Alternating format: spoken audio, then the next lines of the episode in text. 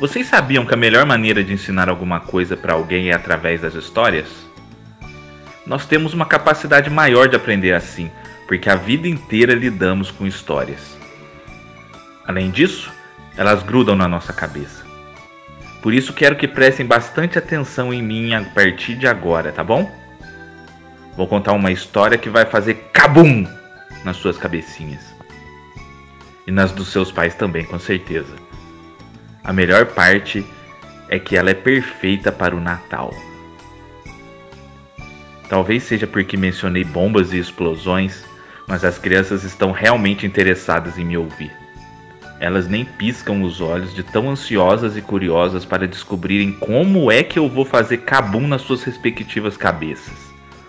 Estou orgulhoso de conseguir prender a atenção de todos assim.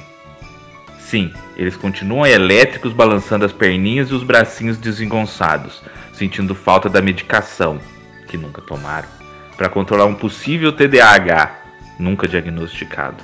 Mas estão a fim de ouvir. Isso será, no mínimo, divertido, caso decidam compartilhar a história com os pais mais tarde. Imaginem a selva, imagine as árvores, a grama, a terra, o céu, o rio, imagine os animais. Conseguiram? Agora eu vou contar para vocês a história do ornitorrinco que virou o rei da selva. Antes de me interromper perguntando o que é um ornitorrinco, explico que é o animal mais besta que se tem notícia. Pensei em falar de Pokémon, mas meus sobrinhos estão sempre ocupados vendo Lucas Neto para entenderem a referência e são novos demais para saber do que se trata.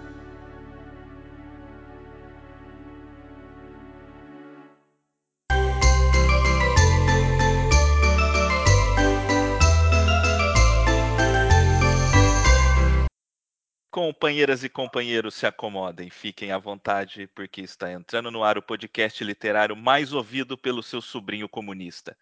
Este é o Veia Dramática Especial número 1. Olha só, e calhou de também ser um especial de Natal, para você que não aguenta mais o programa do Roberto Carlos. Eu sou Carvalho de Mendonça e abro aspas para Jair Messias Bolsonaro. Deveriam ter sido fuzilados uns 30 mil corruptos a começar pelo presidente Fernando Henrique Cardoso. O filho começa a ficar assim meio gayzinho, leva um couro, ele muda o comportamento dele. Olha, eu vejo muita gente por aí dizendo: ainda bem que eu levei umas palmadas, meu pai me ensinou a ser homem. Eu não empregaria mulheres com o mesmo salário. Trabalhadores têm que escolher entre ter direitos ou emprego. O grande erro da ditadura foi torturar e não matar. Os gays não são semideuses, a maioria é fruto do consumo de drogas. Fui num quilombo, o afrodescendente mais leve lá pesava sete arrobas. Nem para procriador ele serve mais. Eu não sou coveiro. A gente lamenta todos os mortos, mas é o destino de todo mundo. Se você virar um jacaré, problema de você. Se você virar super-homem, se nascer Barbie em alguma mulher, aí ou algum homem começar a falar fino, eles não vão ter nada a ver com isso. O que é pior, mexer no sistema imunológico das pessoas. O cara que entra na pilha da vacina é um idiota. Vai comprar vacina só se for na casa da tua mãe. Pô, cheio de pau de arara aqui e não sabe em que cidade fica Padre Cícero? Tudo começou por aí, se não me engano. Um dos grandes articuladores disso, acho que foi o Alex Ceará, um cara cabeçudo. Se bem que chamar cearense de cabeçudo, você não consegue identificar ninguém. Lá todo mundo é cabeçudo. A única coisa boa do Maranhão é o presídio de Pedrinhas. O voto do idiota o voto do idiota é comprado com Bolsa Família. Se você for no Nordeste, você não consegue uma pessoa para trabalhar na tua casa. Você vê meninas no Nordeste, bate a mão na barriga, grávidas e fala o seguinte: esse aqui vai ser uma geladeira, esse aqui vai ser uma máquina de lavar e não querem trabalhar. Não corro o risco dos meus filhos namorarem uma negra, pois eles foram bem educados. Só não te estupro porque você não merece.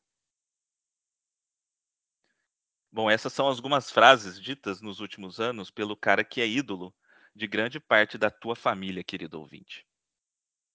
E é para justamente falar da tua família que nós estamos aqui hoje. E comigo no comando do programa, ele que é jornalista, crítico de cinema, podcast e empresário agora, o pipoqueiro Marcelo Seabra. Seja bem-vindo, Marcelo, como vai? Olá, pessoal. Olá, Carvalho. Muito bom estar aqui, mais, né, mais uma vez, um prazer. Já participei aqui da, do, do Veia uma vez como entrevistado e agora vamos partir para o outro lado. Maravilha, o Marcelo participou aqui do nosso programa sobre as aventuras de Tom Sawyer, do Mark Twain. Foi o nosso programa número 13, se eu não me engano. Maravilha. Olha, que belo número. Exatamente. E o nosso entrevistado de hoje está lançando seu livro, O Almoço de Natal, ou Como Sobreviver às Reuniões Familiares de Fim de Ano, pela editora Letramento, neste mês de dezembro de 2022. E ele vem aqui para conversarmos um pouquinho sobre a obra, sobre a escrita dele e sobre tudo mais que ele quiser. Escritor, copywriter, crítico de cinema, criador de conteúdo da internet. Ele é o Túlio Dias. Como vai, Túlio?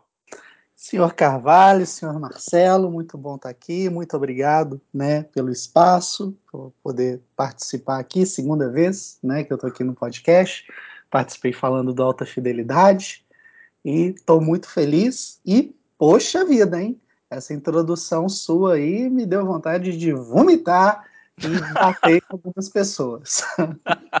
é, eu, eu não sabia se eu queria mais vomitar ou perder o réu primário, entendeu? Não sei. ai, ai, então vamos lá. O Túlio também participou aqui, foi do programa 12 sobre alta fidelidade do Nick Hornby. Sem mais delongas, sejam todos muito bem-vindos ao seio da tradicional família brasileira. Este é o nosso Veia Dramática especial número 1, no qual entrevistaremos o escritor Túlio Dias, autor do livro O Almoço de Natal, ou como sobreviver às reuniões familiares de fim de ano. Ou não. Vem com a gente!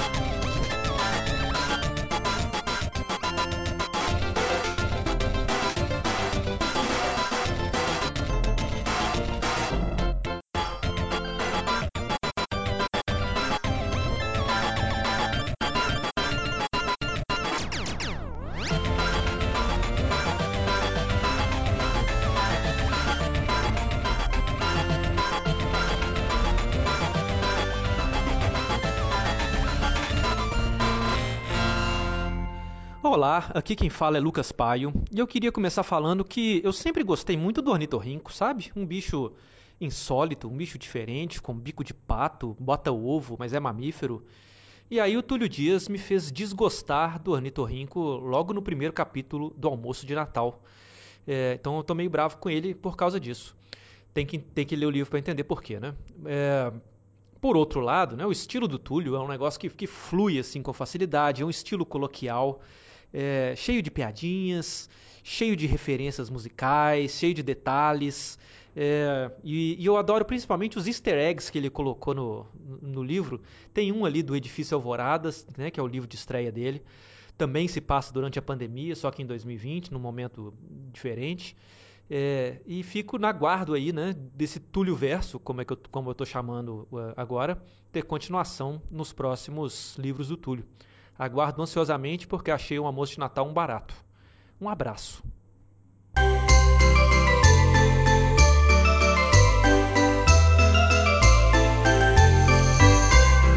Bom, gente, então estamos aqui com Marcelo Seabre e com o Túlio Dias para falar sobre a obra que o Túlio está lançando nesse dezembro de 2022, o almoço de Natal ou como sobreviver às reuniões familiares de fim de ano.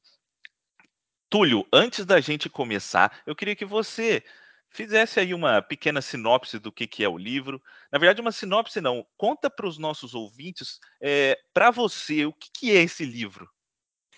O almoço de Natal ele é uma compilação dos melhores episódios do Casos de Família que nunca foram ao ar. Ele pega, né, velhos clichês natalinos, a questão do tio do pavê, a questão do o tio do Zap, né, que fica perguntando, e aí, os namoradinhos, você já formou? Né, quando você está, sei lá, no MBA, a pessoa pergunta se você formou no, na faculdade, no ensino médio, enfim. Ele pega tudo isso, soma com as polarizações políticas que a gente vem vivendo nos últimos anos, quando um dos principais motivos de discussões entre familiares, rupturas, é a opção né, política. No caso, a gente fala aqui, né, quando se tratando de quem é uma coisa de caráter mesmo, então fica um pouco mais complicado. E junta tudo isso né, na discussão para criar uma história ácida com depoimentos, né, de muitas pessoas. Acho que quando a gente fala de família, é um tema extremamente universal, todo mundo vai se identificar, né, como na própria abertura do programa, quando você falou a gente está aqui para falar da sua família, acho que o almoço de Natal vai muito dentro disso. Eu tentei pegar ali ao máximo para contar uma história, fechar em uma família, mas que qualquer pessoa é, possa se identificar e ver ali, nossa, eu tenho alguém aqui em casa que é desse jeito, sabe?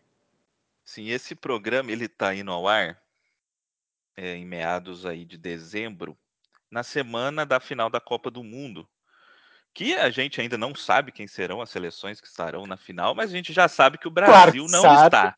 o Brasil... Vai ser Argentina e França, cara.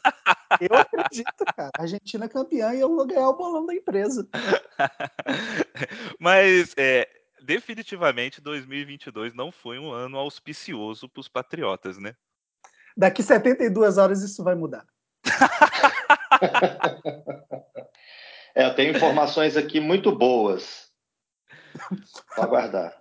A FIFA já está sendo intimada, já tem gente montada no caminhão indo para lá. Vai dar certo, eu, vai dar certo. Eu mesmo estou na frente do Mineirão pedindo o título. Sim, esse, esse silêncio, esse silêncio do presidente da CBF não é à toa, ele está se movimentando. Eu queria saber mesmo é qual que é a opinião de tudo isso do Olavo de Carvalho, mas ele não falou nada até agora. Difícil, né? Eu, Túlio, é... eu enxergo essa história, é, apesar dela, dela ser um almoço, né, de Natal, exatamente como o título diz, eu enxergo essa história começando lá atrás, né, no, nos 20 centavos, no gigante que acordou, né, aí nas manifestações com a camisa da CBF, passando ali pela reeleição da Dilma, que não é aceito pelo adversário, o acordão com o STF, o, o golpe, depois as reformas do Temer que foram tirando os direitos, o assassinato da Marielle, aí veio a eleição de 2018, que aí no caso não é só do Bolsonaro, né, mas de toda uma corja fascista no país inteiro, né, que ele nesse, nesse período aí e nesses últimos quatro anos eles sucatearam o país inteiro e assustadoramente grande parte deles foi reeleita, né? A grande maioria foi reeleita nessa eleição de 2022, menos o Bolsonaro, né? Depois veio a pandemia, que a gente teve um azar desgraçado de vir a pandemia no meio de um governo desse, e por aí vai. E nós estamos entrando em 2023, ou seja, já tem uns 10 anos, né, que a gente está nesse caos verde e amarelo aí, né? E eu vejo o seu livro, cara, como um, um, produto que conversa muito bem com o nosso tempo, né? Ele é um livro que ele vai mostrar para as próximas gerações exatamente o que estava acontecendo, como que a gente pensava, como que as pessoas pensavam, né? Como que os avós deles pensavam. E uma coisa fascinante de pensar e que eu consigo vislumbrar para o futuro é que o seu livro ele vai contribuir muito para destruir de vez essa falácia do velho sábio, né? E da vovó do bolo de fubá. Isso aí não vai ter mais, né? É preciso que as próximas gerações saibam é, o que fizeram e o que falaram os antepassados dela, né? Especialmente durante a pandemia. Eu acho que isso mais para frente a gente vai ter uma noção maior do que, que vai ser isso, né? A gente não sabe muito bem como vai ser o comportamento e a personalidade, né, das próximas gerações e tudo mais, mas eu acho que pode ser importante que surjam pessoas conscientes dessa total destruição é, da imagem de que você precisa seguir o mais velho, de que você precisa seguir os seus pais, os seus avós, dessa da total destruição, né, dessa construção, dessa construção familiar ridícula é, sobre a qual a, a, nossa geração foi constituída, né? É, você abra e para você, qual a mensagem que você vê por trás do livro? Qual que foi essa, o sentimento seu lendo o livro? Eu acho que é engraçado porque nas escolas, normalmente, o professor que manda ler livro de ficção é o professor de português, né? E no caso do, do livro do Túlio, quem vai mandar ler ele é o professor de história. Eu acho que vai ajudar né, os, os, alunos do futuro aí a entender né, o que, que eu acho que vai ser uma tarefa árdua para o professor de história explicar como que foi essa, esse período aí desse bolsonarismo, né, se é que pode se dizer isso, porque eu acho que para você ter um movimento, você precisa ter alguém inteligente por trás, e não é o caso. Então eu prefiro chamar só de fascismo mesmo, de extrema direita, do que de ficar colocando o nome de pessoas que, né, daqui a um ano ou dois vão estar na lata de lixo da, da história. Então, eu acho assim, eu, eu lendo o livro, primeira coisa que me passou pela cabeça, até que gostaria de saber do Túlio o que, que ele diz disso, é como que vai ser o almoço de Natal da família dele, agora, né, no final do ano, em dezembro, se os familiares dele lerem o livro dele a tempo. Então, Túlio, aproveitando o momento, o que, que você me diz disso? Tá. Antes, né, Carvalho, quero só agradecer o comentário. Acho que foi um dos elogios mais fodas assim que eu recebi, né, no livro. É, tem muito disso, né? Tanto é, geral, eu nem optei por colocar a voz no livro. Eu preferi trabalhar com os pais, porque tem muito aquela coisa, né, da imposição de, nossa, você tem que respeitar seus pais e, cara, você tem que respeitar seus pais, mas quando se trata de uma é, opinião, seus pais podem estar errados, né? Então, não é um erro você fazer isso. Então, porra, muito legal mesmo esse, essa observação sua. E agora, retomando, né, para a pergunta sagaz aí do Marcelo, tô curioso, tô curioso para saber, né? A, a, minha mãe falou que só vai ler depois, né, em janeiro. Então vai ser depois. o meu pai, ele, eu fiz até a dedicatória para ele ontem, porque meu pai tive que deixar bem claro, é uma obra de ficção, tá? É... Ele, cara, eu acho que ele não vai ler porque ele não pegou o Edifício Alvorada, ele não concluiu o Edifício Alvorada pelo excesso de palavrão. Por mais que o almoço de Natal tenha menos palavrões que o Edifício Alvorada, ele é escrachado na mesma proporção, porque é o jeito que eu escrevo e falo, né? Então, acredito que talvez ele demore a ler assim, acabe não pegando. Aí, né, o restante da família. Ó, não sei, cara, tô, tô curioso. Acho que você ameaçado de morte na, no, no final do ano é, vai ser bacana, vai ser curioso. Na, nada de novo no front. Mas o pessoal da sua família, você acha que eles vão se identificar? Você tem realmente essas, essas figuras fantásticas que você descreve ali no, no livro? Você tem, de fato, alguns deles na sua família também? Acho que deve ter, né? Que você falou que todo mundo tem, né? É, todo mundo tem, né? Mas olha só, as coincidências né, da vida quando a vida imita a ficção. No Edifício Alvorada, eu já tinha trabalhado com a piada do cara mais velho que se envolve com uma moça mais jovem, mais jovem que a filha dele, sabe?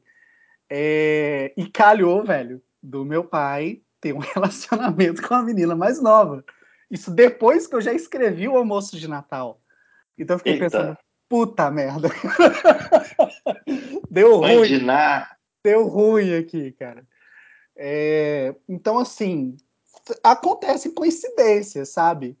É, outras coisas são histórias que eu ouvi, histórias mesmo que eu vivi também, É, tem alguns episódios. Não, não, vamos dar spoiler, não vamos dar spoiler do, desse momento, mas tem uma coisa que eu fiz uma adaptação de algo real, né? E levei para o almoço de Natal. A gente lendo o livro, a gente percebe que tem muita coisa ali que deve ter um pezinho na realidade, né? E aí você fica curioso.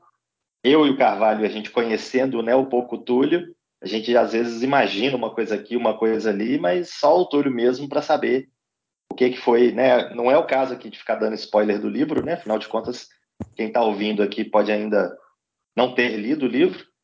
Então, mas a gente fica imaginando, né? O que, que, que cada personagem ali tem de, de realidade, de pezinho na realidade. A gente sabendo que o, o personagem principal trabalha com mídia social, né? Que é o caso, né? E aí ele tem uma noiva, que hoje já é esposa, né? Então a gente já começa a ligar uma coisa na outra e pensar, ó, oh, será que isso aqui é isso mesmo? É atleticano. E aí eu pensei assim, atleticano, mas como é que funciona isso aí, Túlio? Não, é, a estrutura familiar é original. Assim, original não, né? É uma. Quer dizer, original de fábrica minha mesmo. então, a, a, formação da estrutura ali está muito próxima da realidade, mas a questão das tias. É, existe ali mais é, parte é, ficcional, é, os respectivos maridos também, né, muito pro lado da ficção.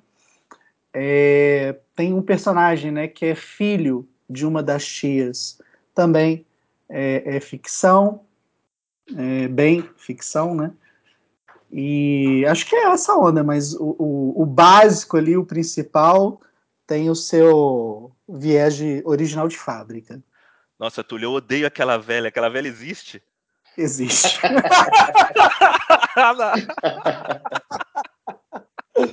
Ô, velho, existe.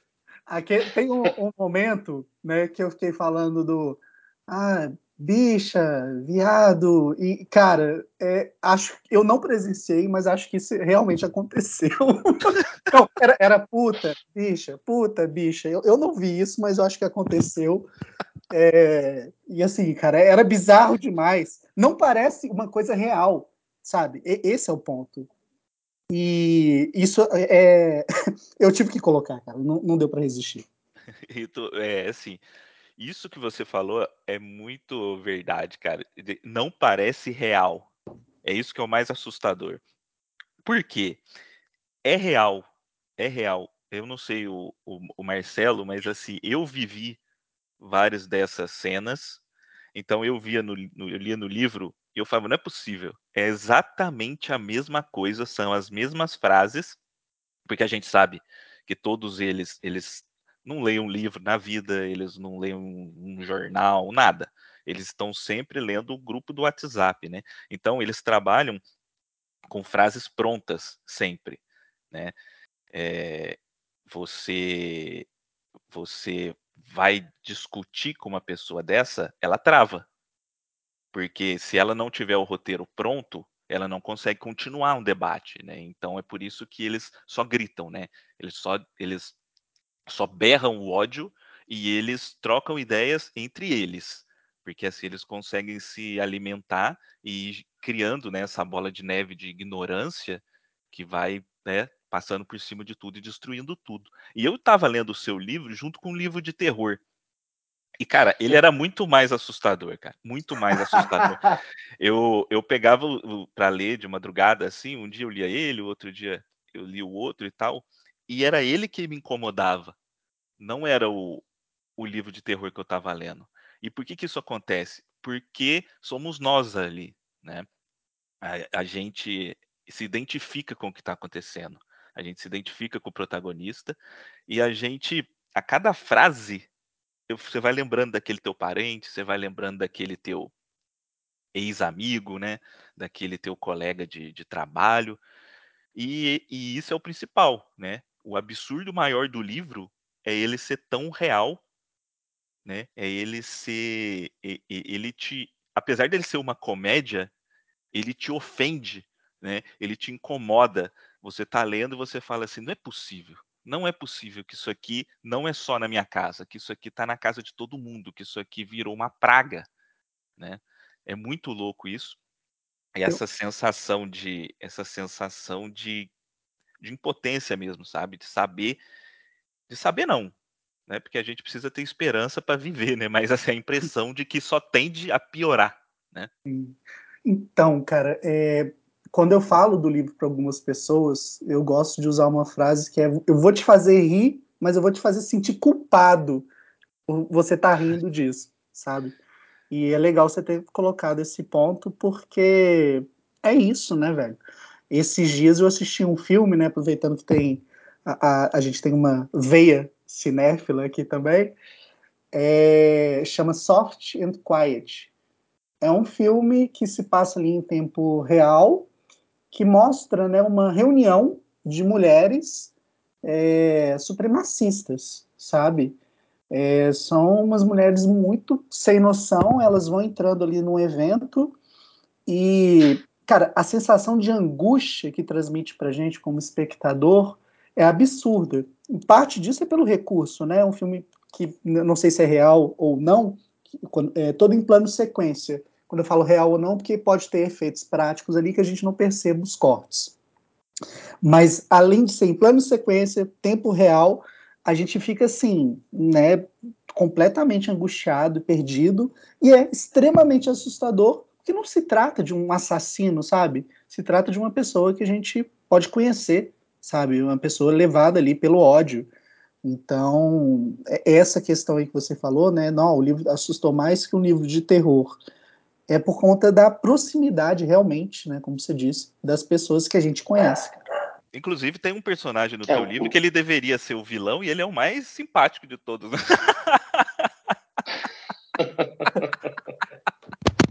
Muito bom, bom. Mas qual deles? Não, qual deles? Só pra... O motoboy lá. O... Ah, o motoboy, sim. Mr. Delivery. Senhor Delivery. É. É. O Marcelo, é, eu queria, eu queria saber de você é, também é, passar para você a pergunta que eu fiz para o Túlio. Se você já parou para pensar em como serão os natais agora no governo do Lula e o, o futuro dos natais, é, você acha que a tendência é piorar ou você acha que pode ser que tenhamos uma surpresa boa aí futuramente? Olha, eu tenho que ter esperança, né? Igual você falou, né? Eu acho que se a gente achar que só daí só piora, aí a gente não tem para onde ir, né? Então, acho que só do fato desse imbecil não ter ficado na presidência mais quatro anos, a gente já tem que ter esperança de que a coisa vai melhorar no futuro. E também, se, se por acaso não melhorar, aí é começar, né? Começar não, né? Continuar a cortar algumas pessoas aí, não literalmente, né? É bom falar isso, né? Já que está falando do, do livro do Túlio, não literalmente, mas a gente cortar algumas pessoas aí, porque, assim, nos últimos anos, desde 2012, 2014 para frente, foi muito comum, né, ter discussões via redes sociais, gente que você não tinha contato há 10 anos, aí você publica alguma coisa na sua rede social, a pessoa vem cá para poder dar palpite te xingar e ainda falar que está à disposição caso você queira conversar, ou você queira aprender, ou qualquer coisa nesse tipo. Eu tive gente que me mandou ler a Bíblia, eu tive gente que falou que podia me explicar a situação do PT e tal. Então, eu acho que tem algumas pessoas que revelaram o que, que elas são e pronto. Né? Então, elas viram ali uma, uma situação propícia e elas revelaram: olha, eu sou escroto mesmo, eu sou essa, esse lixo mesmo. E essas pessoas, acho que não tem muito como reatar nem nada, não. Acho que elas mostraram quem elas são, né? Pelas frases que você falou aí no início do programa. Você pensa assim, essa pessoa que eu estou em mente, ela corrobora tudo isso aí, ela concorda com tudo, acha que é tudo isso mesmo, e aí, né? Não é aquela questão de, ah, mas não pode brigar por política. Não, eu não estou brigando por política, eu estou brigando por, né? Coisas muito mais profundas. Então, acho que tem gente, inclusive eu não estou nem brigando, eu simplesmente corto, né? Acho que tem gente que vira para você e fala assim: ah, mas você tem que manter a calma. Nossa, eu tô calmíssimo. Eu simplesmente te cortei e pronto. Eu continuo de boa, com a minha paz de espírito, sabendo que eu tô do lado certo. Então, eu acho que é. As coisas tendem a melhorar para aquelas pessoas que estavam no meio do caminho, para aquelas pessoas que não sabiam bem o que, que elas queriam e tal. Agora, para esses que já assumiram um lado e, e acham que está tudo certo, daí não tem, não tem salvação, não. Isso aí vai ser daí para frente. E aí que entram duas perguntas muito importantes para o Túlio. E o Lula? E o PT?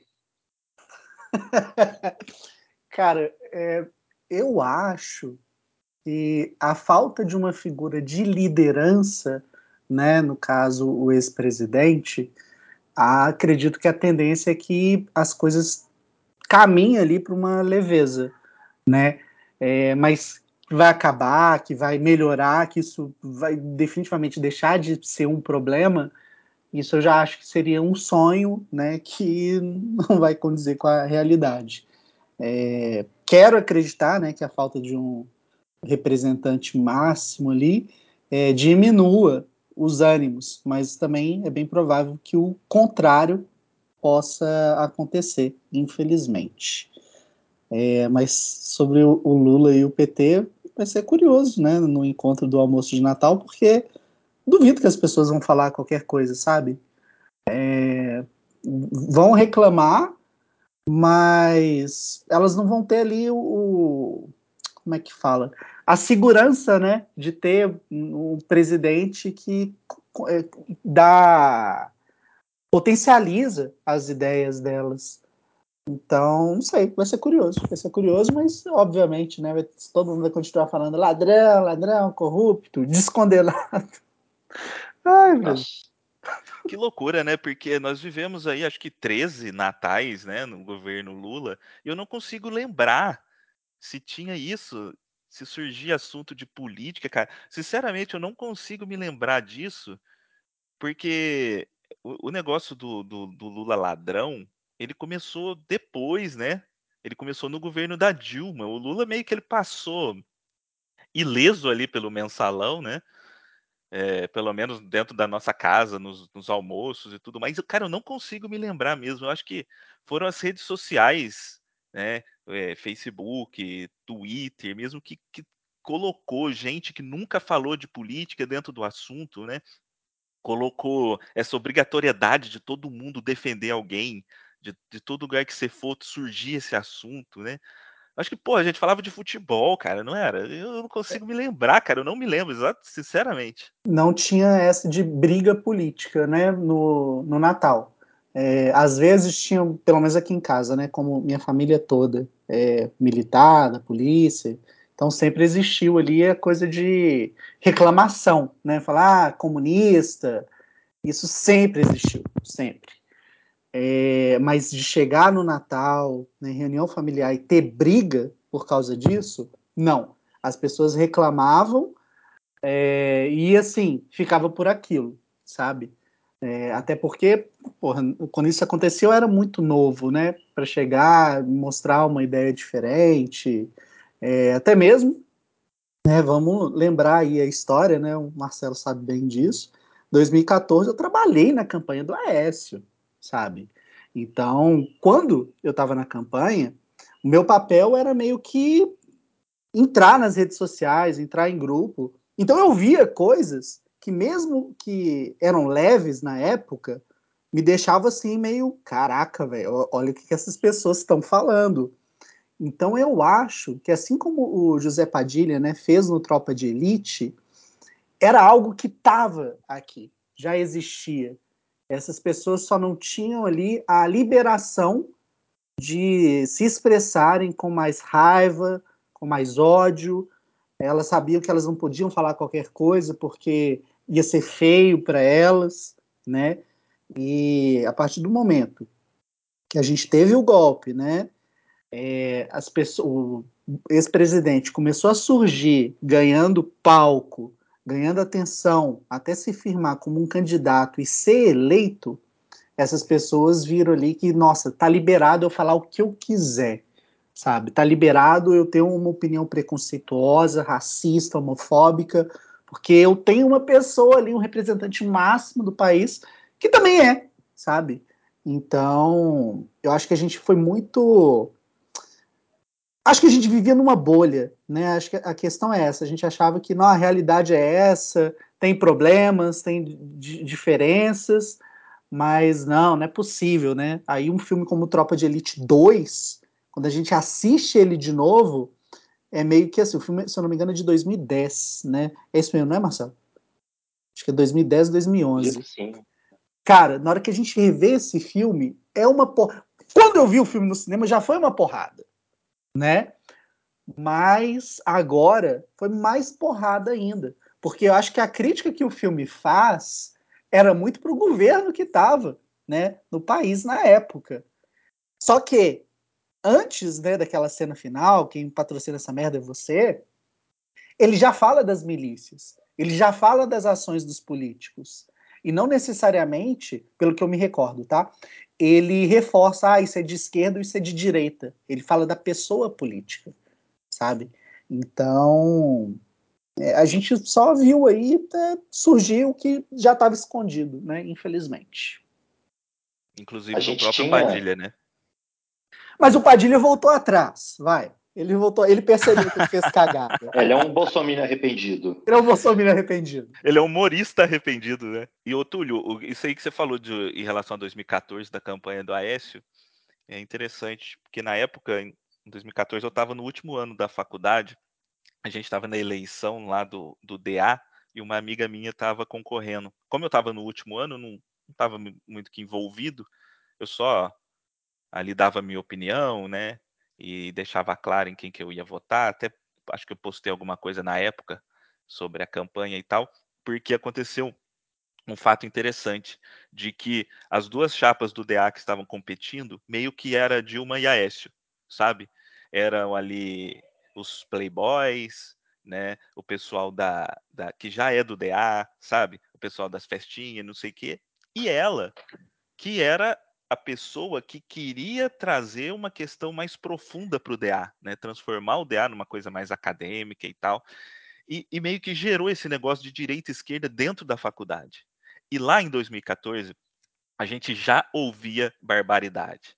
A gente já ouvia.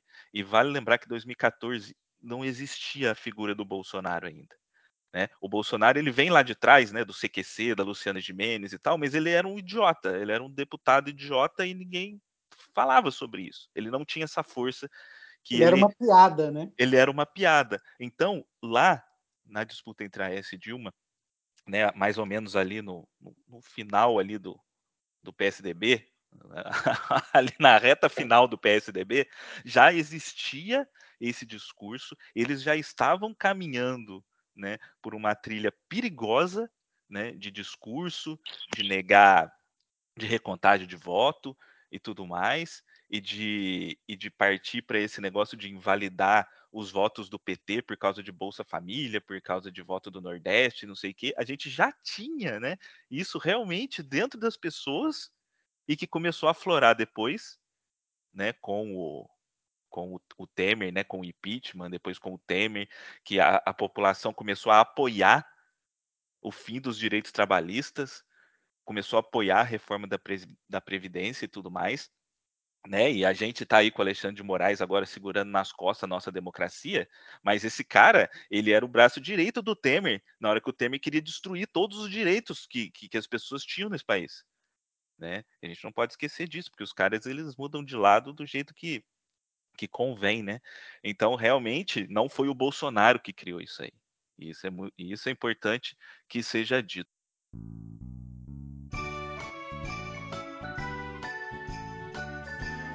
Aproveito a minha terceira cerveja do dia como se eu fosse um virgem prestes a pegar um par de seios pela primeira vez. Desajeitado e apressado. Existe toda uma metodologia para suportar o Natal em família. Ela envolve beber pouco, mas beber rápido não vai demorar muito até que eu fique um pouco alto. Então, sinto uma vibração no meu bolso. A Maria finalmente enviou uma mensagem. Perguntou se estava tudo bem. Aquele tipo de preliminar inútil que as pessoas gostam de fazer para preencher os espaços de uma conversa, como se fosse perfil e você precisasse avançar as casas na medida em que acerta as pistas. Isso me irrita. Tentei ser mais prático e perguntei de uma vez que horas ela viria. Num passe de mágica, a troca de mensagens se transforma e ela deixa de lado as reticências. A conversa passa a ter um sentido. Ao sentir que estava tudo bem, Maria me pergunta se eu já falei para alguém que estamos noivos. Penso em responder dizendo a verdade. Não quero ter que falar isso para alguém. Quem tá casando sou eu. Não quero compartilhar isso agora como se precisasse dar satisfação. Na certa, alguém vai dizer que eu vou engordar mais. Vai fazer piada debochada e machista sobre casamento. Vai dar conselhos e falar como se soubessem o que é um casamento. Porra, a família inteira é divorciada ou adúltera e vai mesmo querer me dar conselho sobre casamento?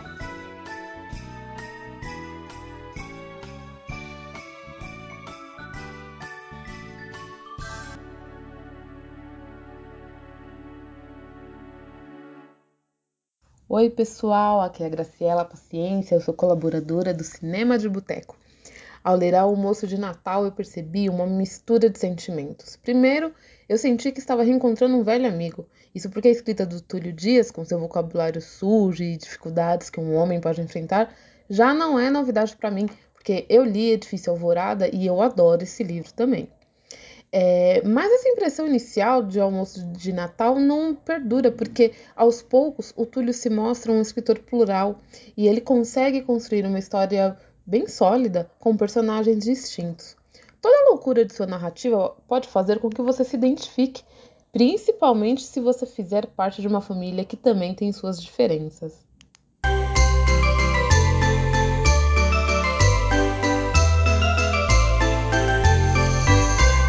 Túlio, eh, eu queria saber de você quando que, como que surgiu a ideia de escrever o livro? Quando ou por quê? O que, que foi o, a faísca que fez você ter essa ideia? Eu sempre tive a vontade de escrever alguma coisa familiar, não necessariamente biográfica, mas uma história ali que se passasse num ambiente, um único evento, né?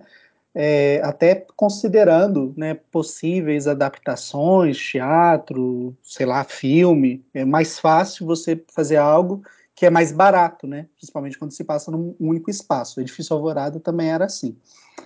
É, e aí, né, com essa ideia ali sempre em mente, a gente que gosta de escrever tem várias ideias, né? A gente vai acumulando, guardando, e algumas, né, felizmente, vêm aí à luz do dia. É, no grupo do Cinema de Boteco, né, o Carvalho faz parte, a gente tem, o Marcelo também, né, mas desse grupo específico o Marcelo não está. É, a gente cria histórias.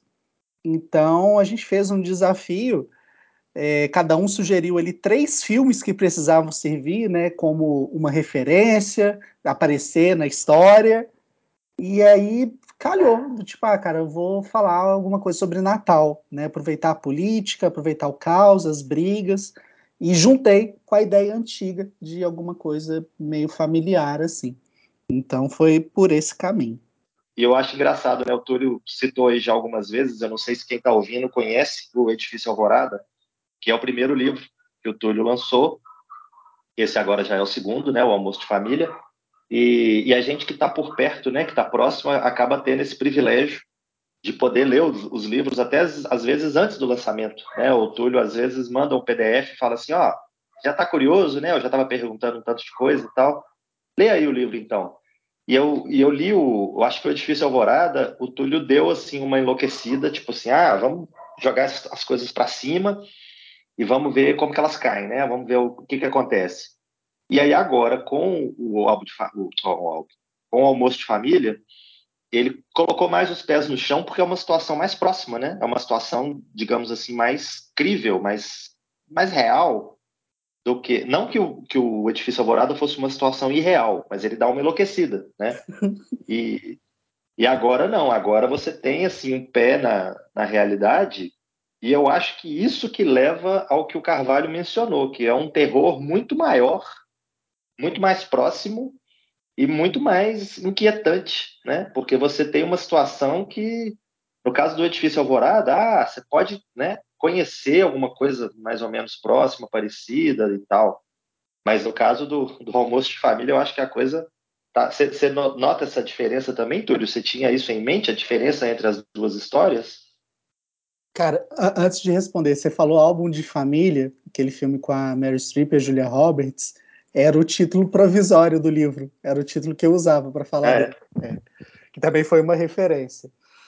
Mas então, velho, o Edifício Alvorada, ele foi muito, né, também, ele foi, ele nasceu desse grupo nosso lá no Cinema de Boteco, é, o Carvalho, inclusive, né, ele também escreveu uma história, a gente estava fazendo uma quarentena de contos. O Carvalho escreveu, o Lucas escreveu, acho que teve mais um, acho que o Guilherme também mandou um texto. É, e, cara, ele foi escrito no começo da pandemia. Então, a, a ideia ali era falar da paranoia, era para ser um negócio focado na paranoia que todo mundo ficou né? Do tipo, nossa, chegou e agora? Né, o que, que vai acontecer? Será que vai acabar rápido? Não, eu vou morrer? Né, todo mundo vai morrer? O mundo vai acabar? Então, assim, é... eu lembro, velho, que eu ficava conversando com o pessoal, tinha gente que, de fato, cara, começou a estudar outros idiomas para ler o máximo de notícia possível de todos os lugares do mundo, sabe? É... então, assim, foi uma não acho que histeria não é o termo correto, né? mas acho que a gente pirou junto, todo mundo pirou junto. E o Edifício Alvorada foi muito em cima disso, da revolta, é, de você ver gente sendo irresponsável, fazendo merda. E aí, igual o Marcelo falou, cara, eu liguei o foda-se, toquei o terror e vamos ver onde vai, né? E o almoço de Natal, ele tem, né, de fato, essa coisa mais universal, mais familiar, né? O próprio nome aí é mais fácil você se identificar, porque é mais fácil você se ver ali, você ver alguém da sua família. E o edifício Alvorada, ele tem uma questão política mais forte, assim, né? É, eu acho que até mais do que o, o, almoço de Natal. E não sei, a, acho que é, realmente a identificação é, acaba sendo um pouco mais complicada na hora que a gente vai comparar os dois. Eu achei que a revolta né, a, revolta que você passa quando você está escrevendo no, no Edifício Alvorada, ela estava mais clara na cara do, do leitor, assim, estava mais óbvia, porque o, o, protagonista era uma pessoa que estava né, bem perturbada, assim, com, com, com, uma certa raiva guardada. E agora as coisas foram mais calmas, assim, mais tranquilas, porque o Tiago, que é o, o protagonista agora do, do almoço de Natal, ele é mais tranquilo, mais comedido, apesar também né, dele ter as, as questões de infância, familiares e tudo guardadas, mas eu senti isso, que o, o, o tom do primeiro livro foi um tom mais assim exagerado, mais né, jogando para cima as coisas, até porque o protagonista era né, nesse tom. E agora uhum. você tem um, né, um cara mais calmo, mais tranquilo, que tá vendo o que, que tá acontecendo, mas ele tá ali tomando a long neck dele de boa, né? tá ficando bêbado porque é assim que as coisas funcionam, é assim que dá para lidar. E à medida que vai ficando bêbado, vai falando, vai participando mais, né? Vai porque soltando. no início estava muito. Sim, sim. Não, isso é massa, legal você observado isso, legal. É, isso é uma coisa que é, a gente a gente percebe muito para quem lê os dois livros, que realmente é um Túlio bem mais contido né? Não só o Túlio, mas o protagonista é bem mais contido no almoço de Natal do que no Edifício Alvorada, até porque eu sinto que o, o Edifício Alvorada ele é um grito, né? É um grito raivoso, né? Acho que eu já até eu escrevi isso na. Você escreveu, escreveu. porque a gente viu o Túlio nesse livro também, né? Tipo, antigamente eles chamavam do Boca do Inferno, né? Que é o cara que, que fala, que foda-se, que xinga todo mundo, aí bota o dedo na ferida da sociedade, a sociedade odeia o cara, né? Antigamente tinha muito disso, né? No escritor que era odiado pela sociedade, porque ele falava que ninguém tinha coragem de falar. E no Edifício Alvorada, a gente tem essa sensação também. Ele é um livro mais raivoso, né? Ele é um livro mais verborrágico, ele é até meio surrealista, né?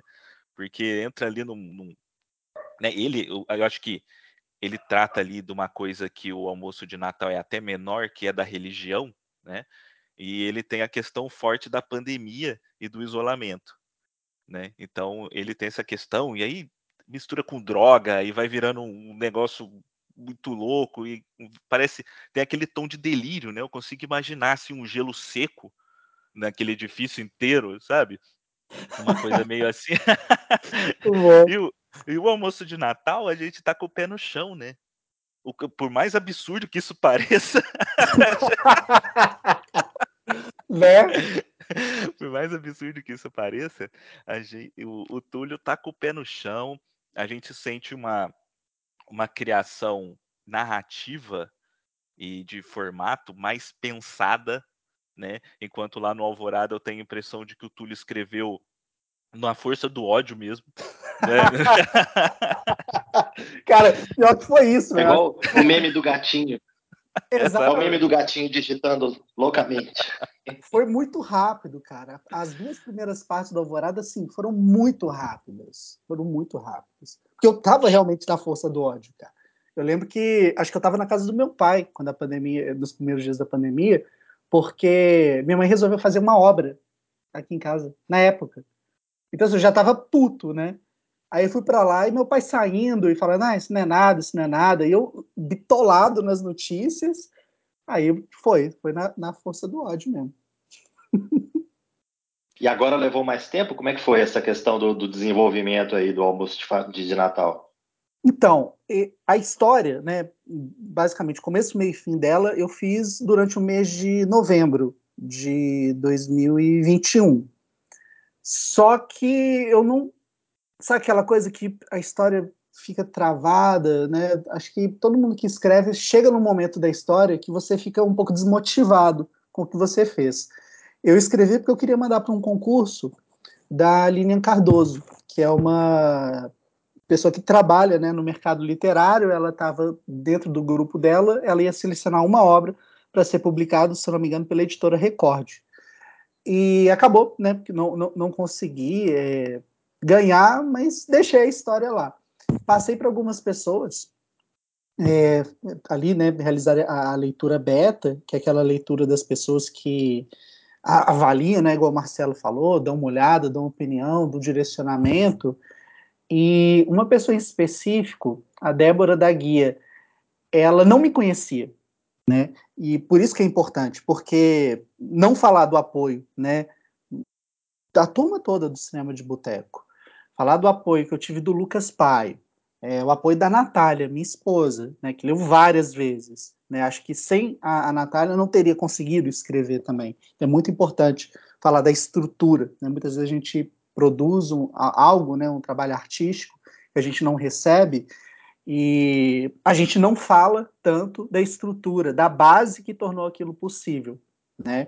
Então, assim, a Natália é fundamental no que eu consegui realizar escrevendo esse livro. Mas foi a Débora, que era uma pessoa que não me conhecia, então era mais fácil ela ser mais crítica, né? Ela não tinha um envolvimento comigo, ela não tinha nenhum laço afetivo comigo.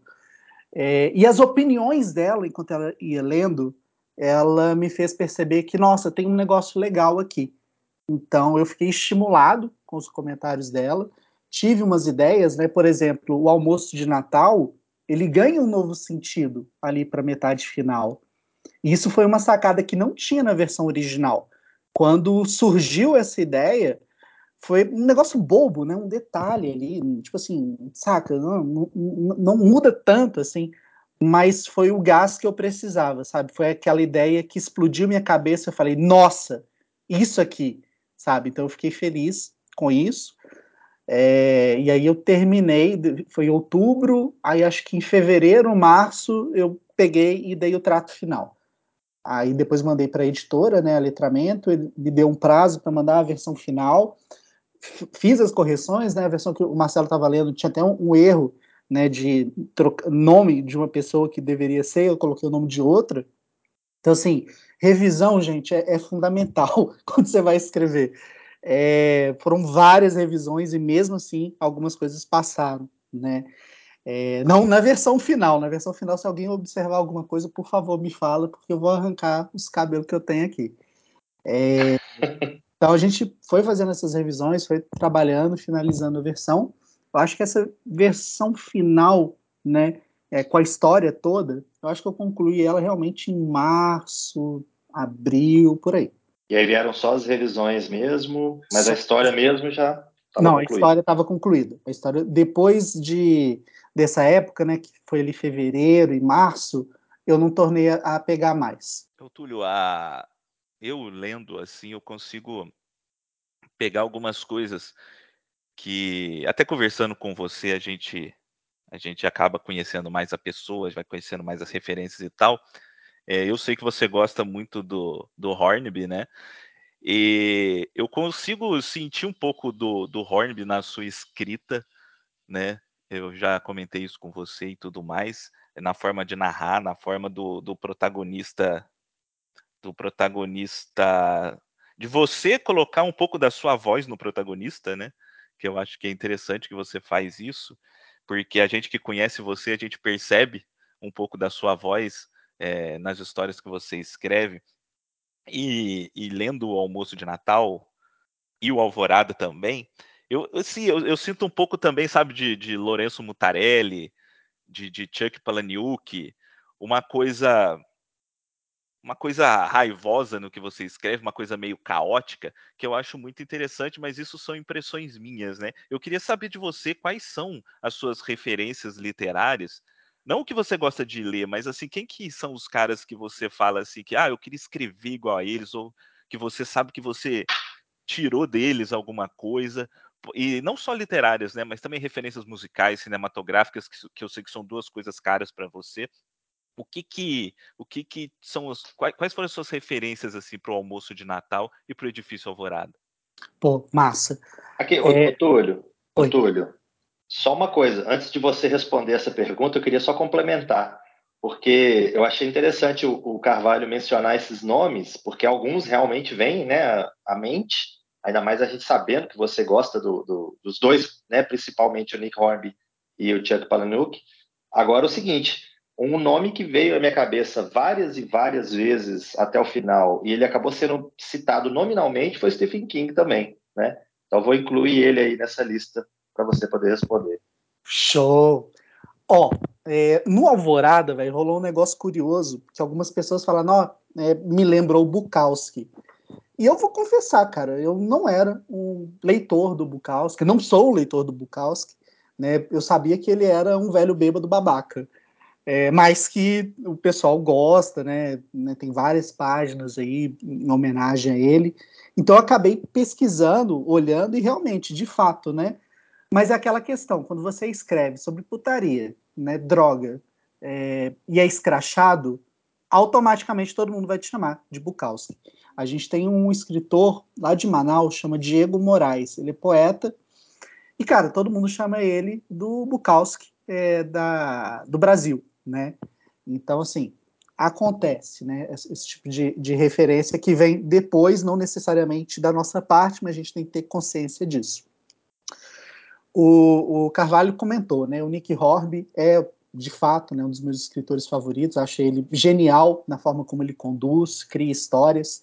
Dele, eu também posso puxar muito do Billy Wilder, né, que é um cineasta, diretor, roteirista, que sabia como ninguém contar uma história colocando humor, né?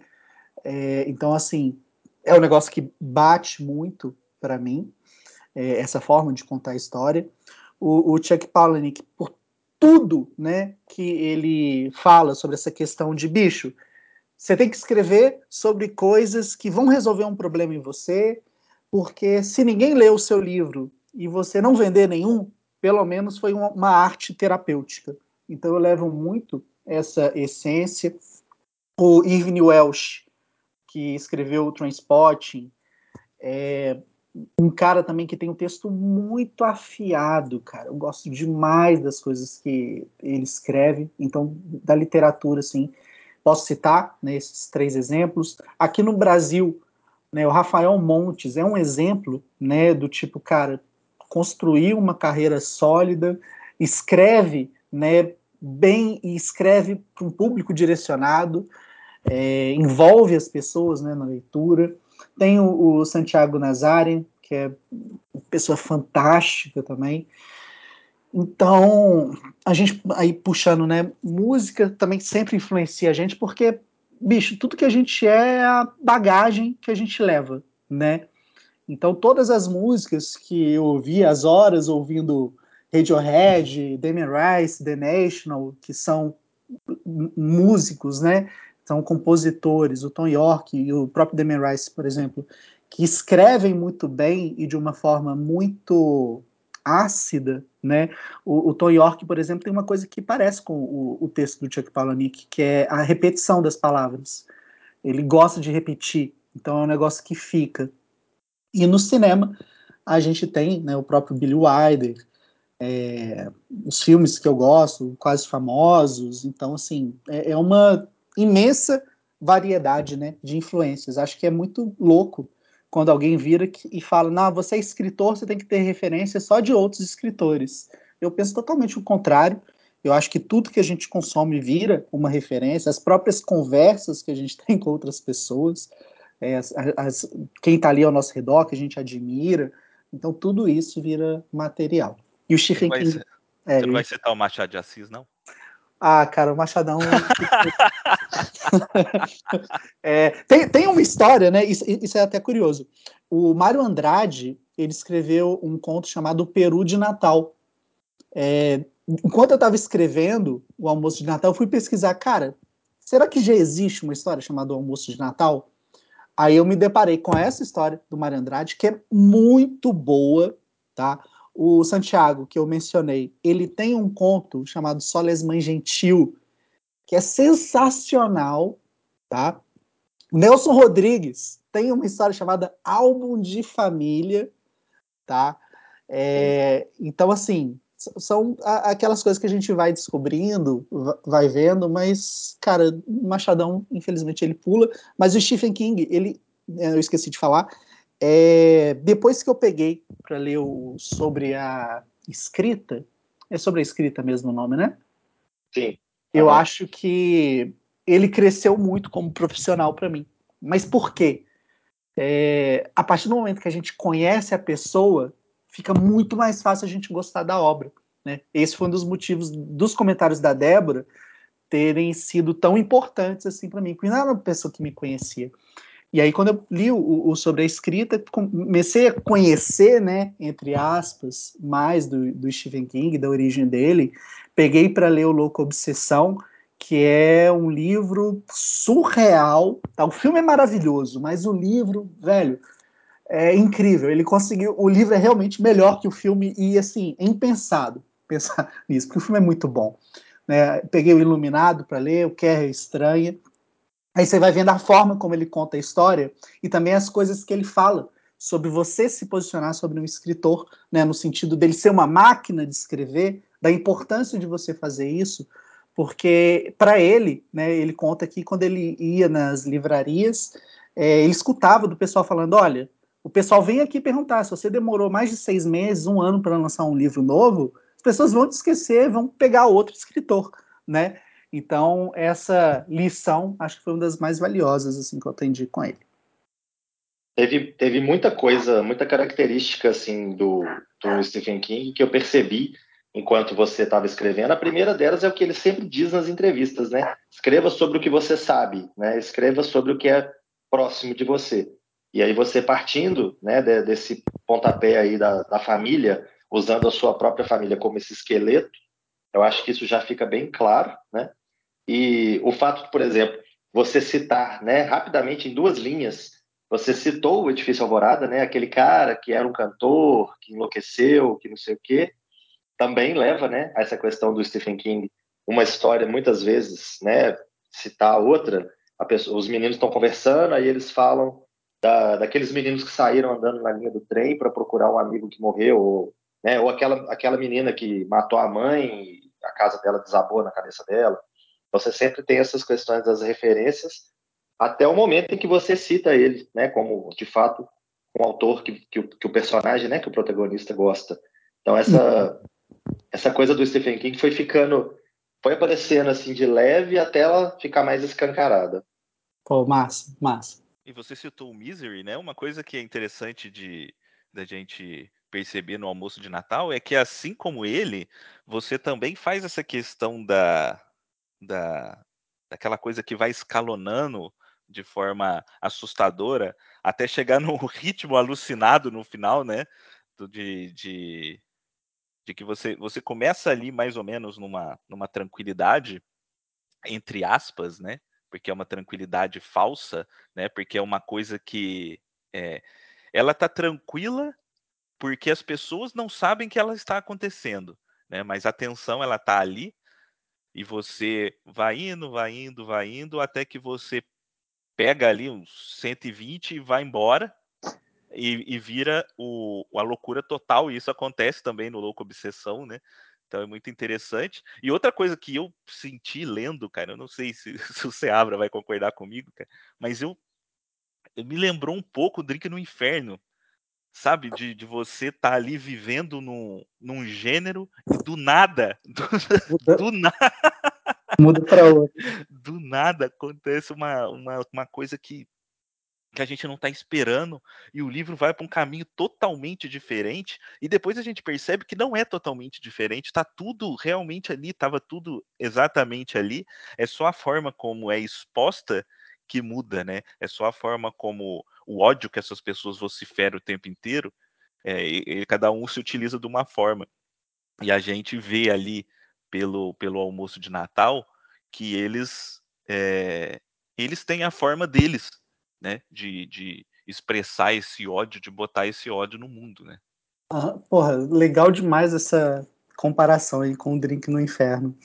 Eu tô escrevendo, cara, assim, parei, né, mas a, a história que eu tô mais avançado é sobre um casamento, né, é tipo um chiquilite, né, aquela literatura para garotas, assim, é, que é, é um termo que eu acho assim, porra, como assim, né, por quê. Mas são aqueles livros mais levinhos, sabe? Com humor.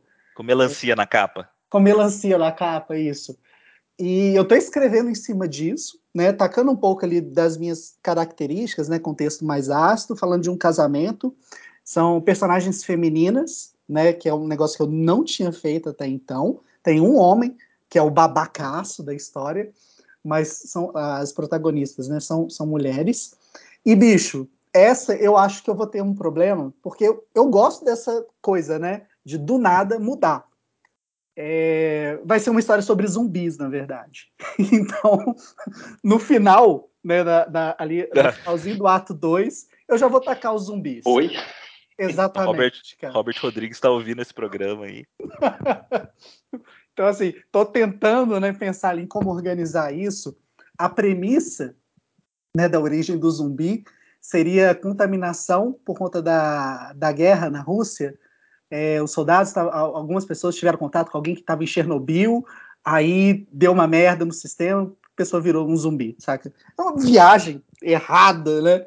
Nesse sentido. É, não foi. Tô, tô, falando. A ideia é bem grossa aqui, tá? Não, não consegui elaborar né, melhor, mas era a origem que eu estava pensando. É uma melancia radioativa. Uma melancia. tipo isso. Mas, cara, o começo da história, né? Eu escrevi, sei lá, uns cinco capítulos, dez capítulos mais ou menos. Bicho, um negócio delicioso, sabe? Aquele negócio. Eu tava assistindo muita comédia romântica de casamento. Então eu ficava vendo as coisas eu falava, porra, né? Isso aqui é tosco, eu preciso colocar na história. É, e foi uma, uma escrita muito fluida até onde eu fui. Estava me divertindo horrores, mas eu acabei deixando de lado. Né? Eu vou retomar e eu acho que vai chocar o pessoal, que na hora que vê, não, tiquilite, que gostoso de ler, e do nada a pessoa perde a cabeça, é mordida, sangue, vai ser divertido. Richard Curtis encontra o Simon Pegg. Todo mundo quase morto, em quatro casamentos O Túlio é o terror da livraria. A moça não sabe onde que ela coloca o livro lá. Vai ter que ter uma estante chamada Túlio Dias. Ô, Túlio, é, para a gente caminhar aqui já para o final, eu queria que você contasse para a gente como que foi esse processo da publicação esse contato com a editora, como que está sendo aí a questão da distribuição, da, da, da, divulgação, e se você já tem em mente aí alguma coisa para já, além daí da melancia radioativa, qual que é o seu projeto de, de carreira mesmo como escritor? Você tem algum, alguma coisa em mente, algum plano traçado já para os próximos anos? Bom, sobre os planos, né? Eu acho que a lição do Stephen King para mim é muito importante é, de tentar fazer pelo menos um lançamento por ano. É, geralmente eu escrevo histórias em novembro. Esse ano, desde 2019, né? Eu estava nesse processo de escrever. Não, 2018, na verdade. É, todo novembro eu escrevi uma história. Algumas é, né, eu concluí, outras não. Então tem material aí pela metade. É, eu quero, né, ano que vem, fazer né, alguma coisa. Talvez eu ressuscite essa história aí da melancia radioativa. É, não está claro para mim o que eu quero, né, de lançamento. Mas o objetivo como escritor é, né, do mesmo jeito que a gente faz no cinema de boteco, nas lives, que a gente está lá cumprindo uma missão, né, de falar de um filme, passar entretenimento, informação, é muito importante para mim fazer as pessoas rirem, as pessoas se divertirem, né, se distraírem. Então, acho que como escritor, o caminho é esse também, né? Prosseguir ali, escrevendo essas histórias. É, financeiramente, não é um mercado que você vira e fala, nossa, eu vou ficar rico como escritor. Isso não é real, isso não existe, né? Você ganha dinheiro baseado em 10% das tiragens, então não é muita coisa, exceto se você é um Paulo Coelho da vida, né? É, para a maioria dos escritores, então, assim, fica impossível você viver com 10% de 200 livros, sabe? É complicado, mas quando você publica o livro, né, você fazendo um trabalho ali de divulgação, aparecendo nos lugares certos, existe a, chance de você fazer o que dá dinheiro para escritor, que é ser convidado para palestras, ser convidado para discussões, para eventos, é, escrever texto para algumas revistas, né? A Piauí, por exemplo, ela paga muito bem, disso de passagem. É, então, assim, o caminho Vender é os esse. direitos, né? Vender os direitos, quem sabe, né? Quem sabe, se ia ser massa. Mas a gente tem que, aí tem que combinar todo mundo, vai todo mundo fazer ponto especial ali no filme. É, então, assim, tem esses caminhos, né? Mas não é um, por mais que seja um sonho, não é um objetivo, acho que não é real virar e falar, ah, eu quero viver só como escritor. Isso não, é, não vejo como algo possível nesse momento, é, porque você precisa ter um público muito grande e assim, não, não é o caso. Então é um negócio para ir construindo, né? E dependendo da, da recepção da, das coisas que forem né, publicadas. Aí o papo com a editora Passei por todo aquele processo de não, não, não estamos interessados, não estamos recebendo originais, não, não, agora não, quem sabe depois. E finalmente, né, conversei com o Gustavo Abreu. Ele é um amigo, né, de muitos anos. Eu sabia que ele tinha letramento. Não, não fui nele de cara. É, mandei mensagem, a gente marcou uma reunião e no papo ele falou: Ah, velho, gostei do que, que você falou, você vai publicar comigo. Então foi mais ou menos assim, na base da intimação, né? É, funcionou. O livro entrou já né, na, na pré-venda no site da editora. Está previsto para chegar na Amazon, previsto para chegar numa livraria aqui de Minas, né, que é a Leitura. Né? Então, assim, isso vai ser um sonho realizado, poder ir na livraria e ver a porra do meu livro lá, cara, isso vai ser muito do caralho. Provavelmente eu vou chorar na hora, vou pegar um livro, vou dar um autógrafo, vou ser expulso da loja, vou ter que comprar o livro, né? Porque eles vão falar que eu tô estragando o livro, mas enfim, acho que vai ser doido. E tá bacana, cara, tô, tô gostando da experiência. Aquilo que eu comentei, né, sobre a revisão eu acho que é muito importante você, quando escreve né, uma, uma obra, você faça a sua revisão, peça para alguém fazer, passe para um revisor, manda para a editora, depois da revisão da editora, passa para outra pessoa revisar, porque, cara, é incrível. Sempre vai passar alguma coisinha. É bizarro, cara, é bizarro. Então, né, é isso. Tá uma, tá uma vibe bacana, eu tô gostando da experiência.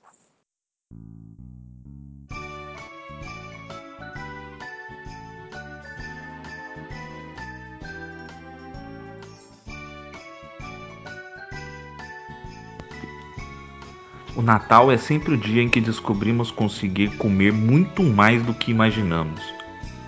Eu ainda estou com fome o suficiente para jantar.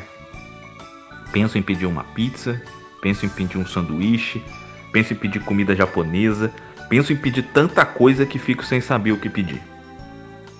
Maria diz que não está com fome e pergunta se eu realmente quero comer mais. Esse é o jeito dela de dizer que estou fora de forma, que estou gordo. Acontece que esse tipo de tentativa babaca só aumenta mais a minha fome ou vontade de comer. E não são exatamente a mesma coisa. Pode ser gula, mas agora é fome de raiva mesmo. Vou pedir a porra de um Burger King gigante e encher de ketchup e mostarda, colocar as batatas fritas dentro do burger e devorar com quatro mordidas.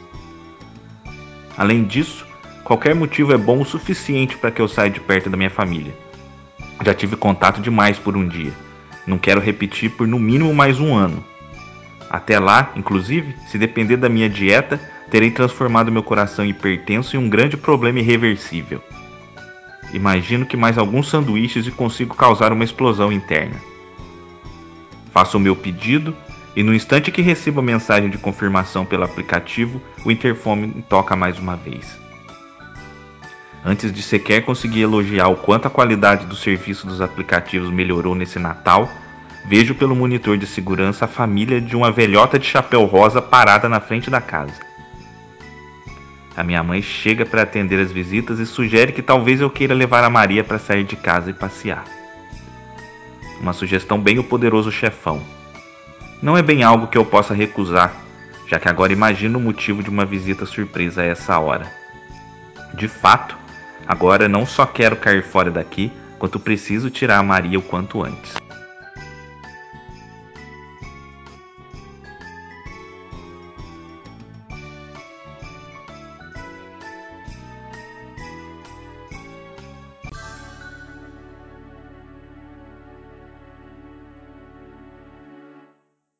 Olá, meu nome é Natália Ferri, eu sou psicóloga, poetisa, escritora nas horas vagas. Vocês podem conhecer um pouco mais do meu trabalho no perfil arroba Notas do Fim do Mundo. E hoje eu vim indicar um livro muito legal para vocês. É um livro de ficção, mas que tem aí toques muito presentes de realidade. Estou falando do livro O Almoço de Natal, ou Como Sobreviver às Reuniões Familiares de Fim de Ano, do escritor, crítico de cinema, é, copywriter, é, especialista em marketing digital e meu marido, Túlio Dias. Esse livro é um livro que traz muita emoção do início ao fim, sem dúvida aí. Vocês não vão se arrepender. É um livro que você ri pra caramba, você fica tenso, você se envolve assim, do início ao fim. Seja pelas catástrofes que acontecem, as situações super inusitadas, ou mesmo pelo toque de realidade, como eu falei no início, que é bastante presente. Inclusive em relação a algo que a gente convive já há algum tempo e ainda convive, que é a pandemia da Covid-19 e como ela afetou é, não só ela, né, mas todo o contexto ideológico e político que ela está inserida, principalmente aqui no nosso país, de como ela afetou aí as famílias brasileiras. É um livro, então, que vale a pena, eu indico demais. Eu mesma tive que ler e reler ele, acho que mais de 10 vezes. é, posso até dizer que ajudei uma coisa ou outra até construir algumas alguns trechos e alguns personagens. Não vou dizer que eu sou coautora, porque Túlio não vai permitir, mas eu tenho uma participação significativa nessa obra. e é isso, espero que vocês gostem da identificação, da indicação, né? E se divirtam. Um beijo.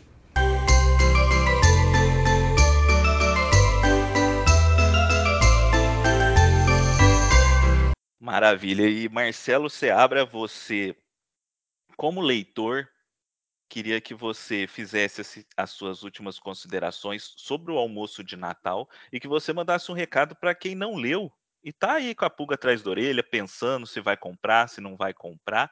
E já emende aí com a sua última pergunta para o Túlio, se tiver mais alguma coisa que você acha que ele não respondeu. Bom, eu queria dizer que sempre dá um medinho a gente ler o livro de uma pessoa que é próxima, né? A gente considera um amigo, porque vai que é ruim, né? Vai que eu tenho que virar para ele e falar, cara, sério, você escreveu essa merda? Sempre tem né, essa possibilidade, né? Igual quando a gente que é crítico de cinema, a gente assiste a um filme de uma pessoa conhecida. Né? Uma, eu lembro que uma vez o Pablo Vilaça, né, que é um grande crítico aqui de Belo Horizonte, me chamou para ir no Palácio das Artes ver o lançamento do curta dele.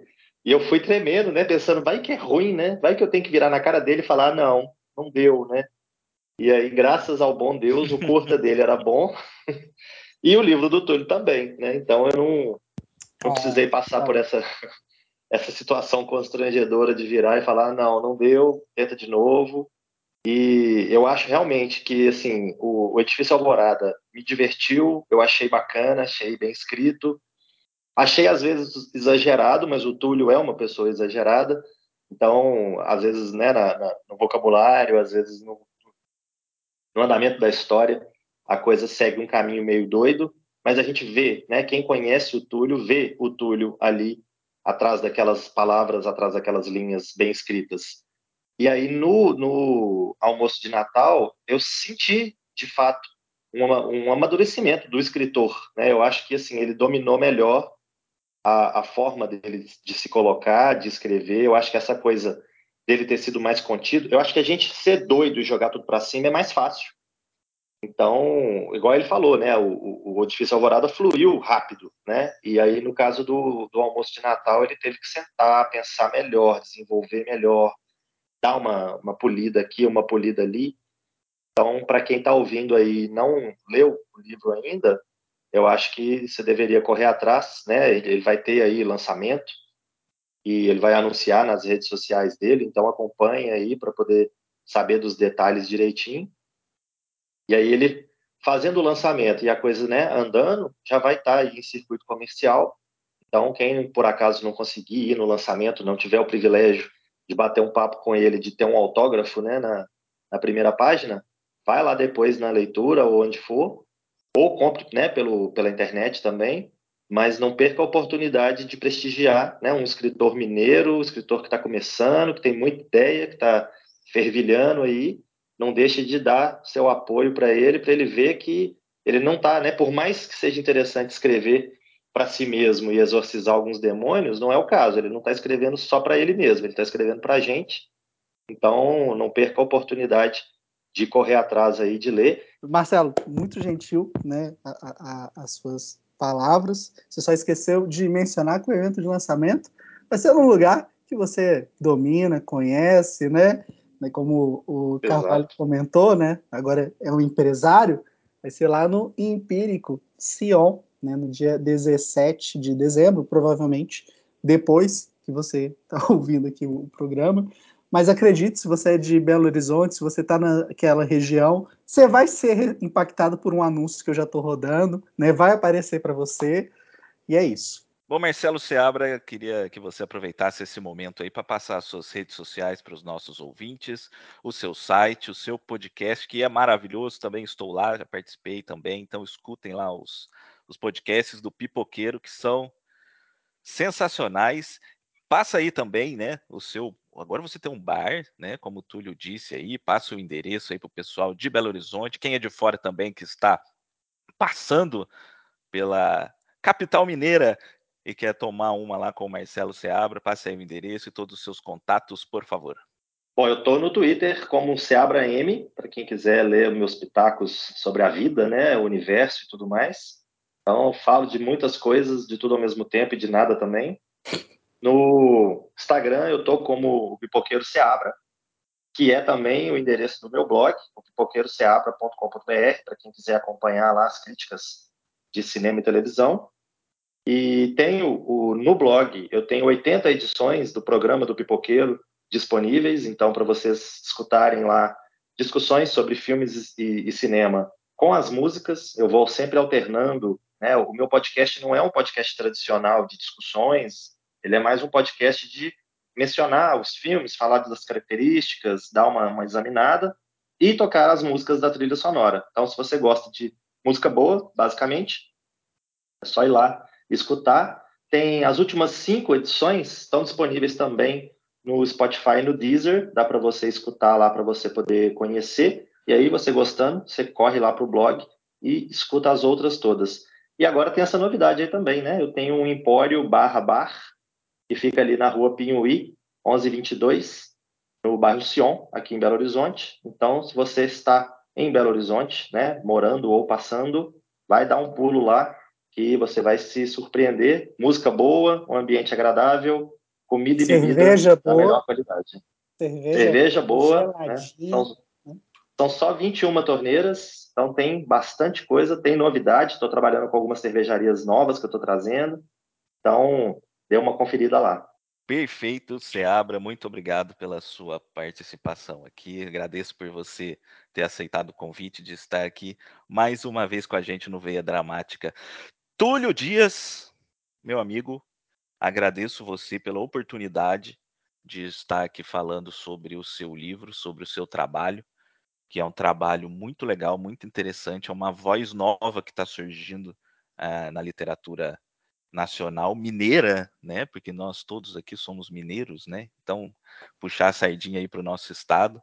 E é uma voz forte, é uma voz potente e o melhor de tudo, é uma voz que coaduna com a nossa, né? Você está falando com a, você é a nossa voz nesse livro, não só nesse, né? Mas no Alvorada também. Então você é um cara que eu gosto muito, né? É um cara que eu tenho muito apreço. Então agradeço você por ter aceitado o convite aqui de participar do, do Veia Dramática, de ser o primeiro Veia Dramática especial. Olha aí, é o número um, e vai ser nosso especial de Natal. Aí nós vamos encerrar agora com, com a música da Simone. Né? Mas, Túlio, despeça aí dos nossos ouvintes, deu os seus contatos aí, os seus sites, tudo que você anda fazendo por aí, porque você é um cara multimídia, né? Então, fique à vontade para se despedir dos nossos ouvintes. Cara, muito obrigado mesmo, tá? Pelo espaço, pelo carinho, pela oportunidade, né, de estar tá aqui, né, divulgar, né, o trabalho e também, né, pelas palavras, porque é muito bom, né, quando a gente produz algo e a gente tem ali uma rede né, de, de confiança de pessoas que estão trabalhando também, né, estão ali é, fazendo o que gostam, divulgando o que gostam.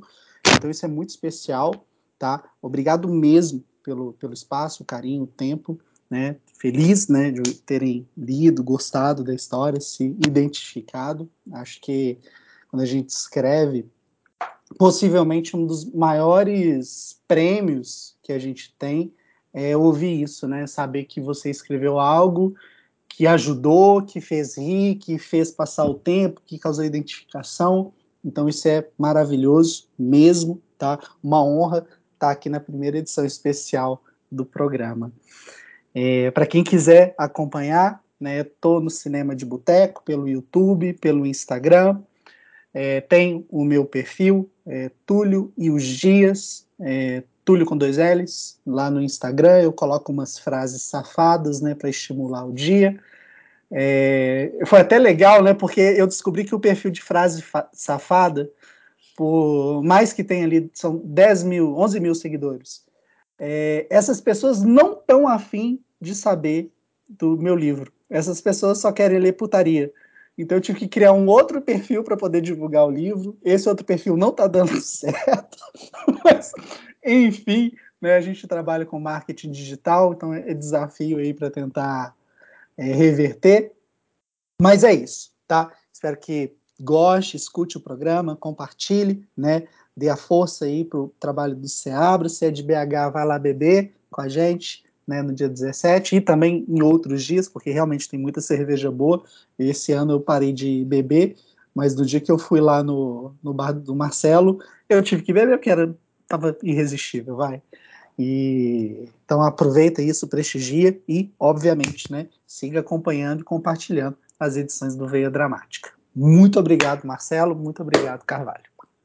Bom, gente, dá para dá para conciliar aí putaria com literatura também, né?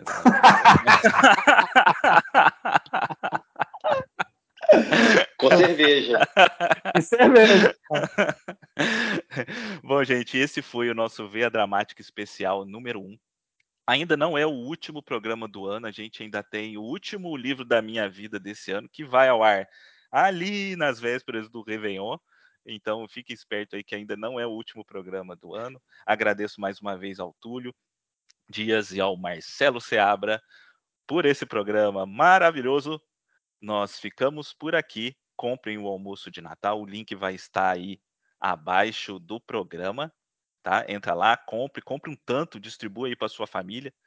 Faça eles ver. Isso, compartilhe esse programa com eles também. Mande aí o link no grupo da família, no grupo dos patriotas.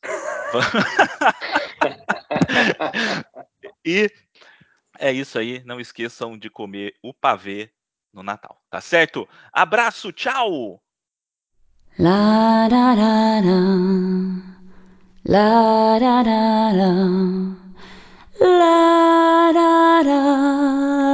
La da da. La da da da da da da da.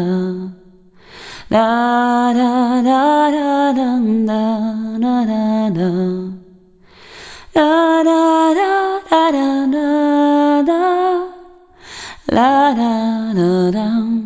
dum bum. La da da da. La da da da. La da da. La da da. La da da da dum da da da da. Da da da da dum da da da da. Da da da da da da da. La da da dum da dum bum.